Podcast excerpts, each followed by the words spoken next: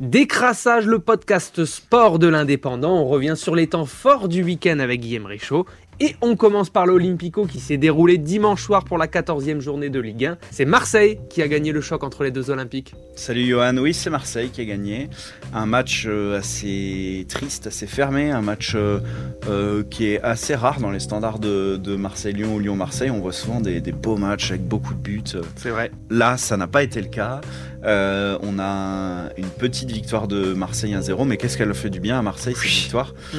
Parce que éliminé en Ligue des Champions cette semaine, euh, même pas qu'elle y repêchait en Europa League, vrai. Euh, parce qu'en championnat, ils commençaient à avoir un peu de mal. Euh, ils ont enchaîné, il me semble, trois défaites de suite. Donc là, ce match était important. Ils étaient à la maison, il fallait gagner. Ils ont gagné, donc, donc voilà. Pour Lyon, c'est un petit coup d'arrêt. Ils avaient, depuis que Laurent Blanc était arrivé, ils avaient gagné deux matchs de suite. Bon, euh, ça, ça, reste, ça reste à voir si le redressement se confirme ou pas euh, sur les prochains matchs. Ce qui est sûr, c'est que Lyon, euh, ils ont joué les six premiers du championnat et ils ont perdu les six matchs. Donc forcément, on ne peut pas espérer être sur, dans les premières places du placement quand on perd contre tous les gros, je mets des guillemets, Marseille mhm. est un gros, Paris est un gros. Euh, mais on a aussi quelques équipes au milieu de tout ça, je pense à Lorient notamment, qui sur le papier ne devraient pas être devant Lyon. Donc euh, voilà, donc euh, ce, ce, match, c'était pas forcément un très beau match. On arrive à la Coupe du Monde, il va y avoir une grosse trêve. Lyon, clairement, a priori, a des des, un retard euh, physique de préparation assez important. Il va falloir que Laurent Blanc et son staff profitent de cette pause pour euh, faire régénérer les corps et puis surtout refaire une préparation physique. On enchaîne avec euh, du ballon ovale en rugby. C'était le premier match de la tournée d'automne du 15 de France ce week-end et les Bleus ont battu un record. Les Bleus ont battu un record, ce fut dur. on a cru longtemps qu'ils perdraient ou qu'ils allaient perdre contre, contre l'Australie. C'était loin d'être gagné à la mi-temps, c'était loin d'être gagné à la toute fin du match. Et puis finalement, grâce à un essai de Penaud euh, au dernier, dernier, dernier moment, euh, la France s'est imposée et surtout c'est la 11e victoire consécutive de ce 15 de France. Et ben clairement qui nous, qui nous plaît bien. Hein. donc mm. euh, on espère que que, ça va continuer. Les deux prochains matchs, c'est l'Afrique du Sud à Marseille la semaine prochaine, le Japon à Toulouse la semaine suivante. Euh, et puis, bah, clairement, il y a un ligne de mire la Coupe du Monde en France dans un an, enfin dans moins d'un an maintenant, en septembre 2023. On aura un tournoi entre les deux.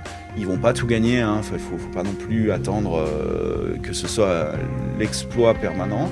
Mais euh, clairement, aujourd'hui, euh, l'équipe de France commence à faire peur. Elle est capable de battre tout le monde. Elle a battu les Blacks l'année dernière. là, elle bat l'Australie. Elle a déjà battu l'Afrique du Sud. Elle rejoue l'Afrique du Sud la semaine prochaine. Euh, elle a battu l'Angleterre. Bon, l'Angleterre qui est moins bien ces derniers temps. Elle a battu le Pays de Galles qui est moins bien aussi.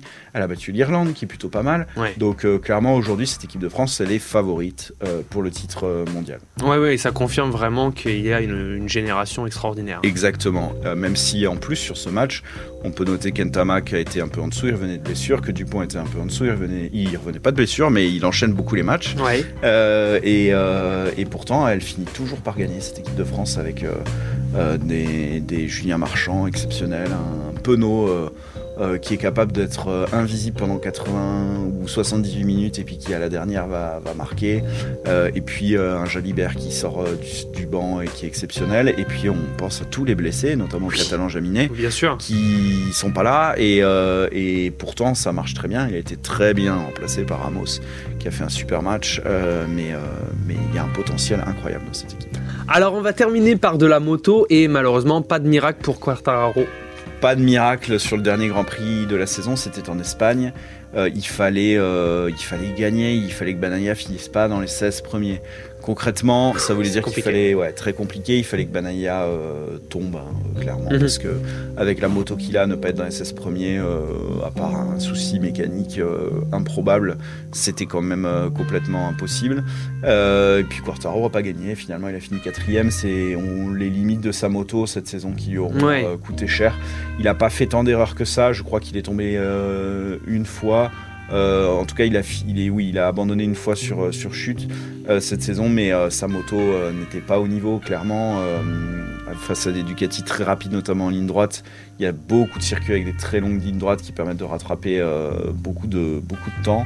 Euh, et même si la Yamaha de Quartaro est plus habile dans les, passages avec les virages, euh, c'était clairement euh, pas la meilleure moto et c'est difficile en moto GP quand il y a un tel écart entre les motos de, gagner. Donc Quartaro laisse filer son titre. Mhm. Banaya, il l'a pas volé, hein, clairement, il fait une super saison, c'est lui qui gagne le plus de Grand Prix, il a fait une super deuxième partie de saison, il a fait moins d'erreurs que les deux années précédentes, il était beaucoup tombé, donc il l'a pas volé et puis on a hâte de revoir les deux avec peut-être au milieu un Marc Marquez l'année prochaine. Euh, pour, euh, pour, se battre, euh, on espère, avec une meilleure moto pour le français. Parfait Guillaume, merci beaucoup. Merci Johan.